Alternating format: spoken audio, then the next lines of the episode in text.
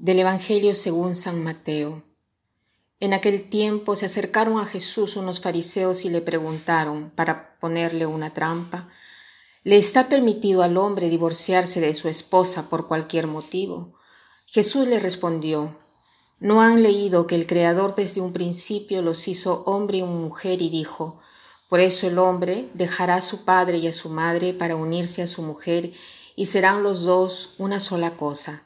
De modo que ya no son dos, sino una sola cosa. Así pues, lo que Dios ha unido, que no lo separe el hombre. Pero ellos replicaron, entonces, ¿por qué ordenó Moisés que el esposo le diera a la mujer un acta de separación cuando se divorcia de ella? Jesús les contestó, por la dureza de su corazón.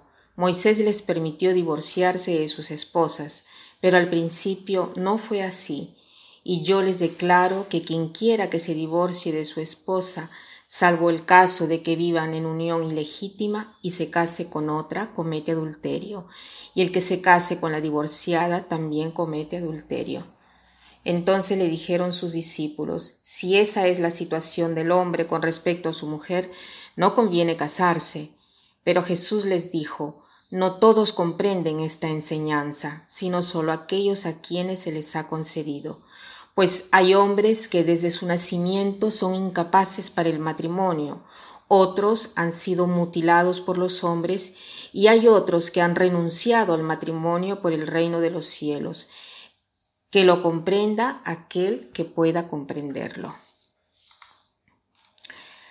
Hoy los fariseos le preguntan a Jesús qué cosa pensaba del divorcio. O sea, la pregunta es esta. ¿Le está permitido al hombre divorciarse de su esposa por cualquier motivo? ¿Por qué le hacen esta pregunta a Jesús? No tanto para conocer la respuesta, sino para acusarlo. ¿no?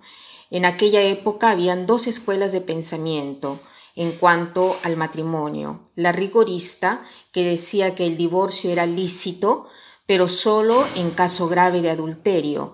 En cambio, la lacista que repudiaba el divorcio incluso por cosas banales, ¿no? por cosas pequeñas, eh, cosas sin importancia, como por ejemplo quemar una tortilla. ¿no? Jesús, en cambio, no está ni de un lado ni del otro, sino que eh, eh, llama a los fariseos a leer la Biblia y a ver qué cosa ha querido Dios desde el principio, desde los inicios. Desde un principio, dice la Biblia, los hizo hombre y mujer y dijo, por eso el hombre dejará a su padre y a su madre para unirse a su mujer y serán los dos una sola cosa. ¿No? Es una cosa maravillosa. Esta frase tiene tantos comentarios que se llenarían ríos y ríos, digamos, de, con, con el líquido de un, de un lapicero por tantos comentarios que hay, ¿no? Eh, partiendo de esta frase, ¿no? Se vence eh, con esto una eh, riqueza de teorías, ¿no? Sobre el matrimonio. No es una mujer y un hombre que se unen, sino que es Dios que los une. ¿no? Hoy es necesario decirlo, decirlo, no, no una mujer, no dos mujeres, no dos hombres, pero hay una buena noticia, ¿no? Hay una buena noticia respecto a esto. Si uno piensa de tener una orientación sexual diversa, hoy hay una noticia muy buena para aquellas personas. Que tú puedes ser de todas maneras una persona que puede amar. Tú puedes ser de todas maneras una persona que puede realizarse siguiendo un plan diverso de aquello que te imaginas. O sea, el instinto sexual dice que para satisfacerse no necesita del objeto que le corresponde. O sea, por ejemplo, si tú tienes hambre, el instinto del hambre no es una necesidad plástica, porque si no tienes el pan para comer, te mueres. En cambio, la necesidad sexual es una necesidad plástica, porque si tú tienes hambre de sexo, no mueres. En cambio, de la misma manera puedes realizar tu vida dándote a los demás, descubriendo cuál es tu misión aquí en este mundo. ¿no? Lógicamente, esto eh, comprende un camino espiritual, un camino de purificación. Por eso, inmediatamente después que Jesús dijo que no se podía repudiar a la mujer, inmediatamente después habla del celibato. ¿Por qué? Porque hay una condición siempre. ¿Y cuál es esta condición? Que en cualquier estado de vida nosotros nos encontremos, estamos llamados a vivir en la castidad, también en el matrimonio. No se puede vivir como animales sino en la castidad. Por eso los apóstoles le dicen, si esta es la condición, entonces no conviene casarse. Pero Jesús le responde, pocos logran comprenderlo. El hecho es este, que el matrimonio lo puedes vivir en la castidad solo con la ayuda de Dios.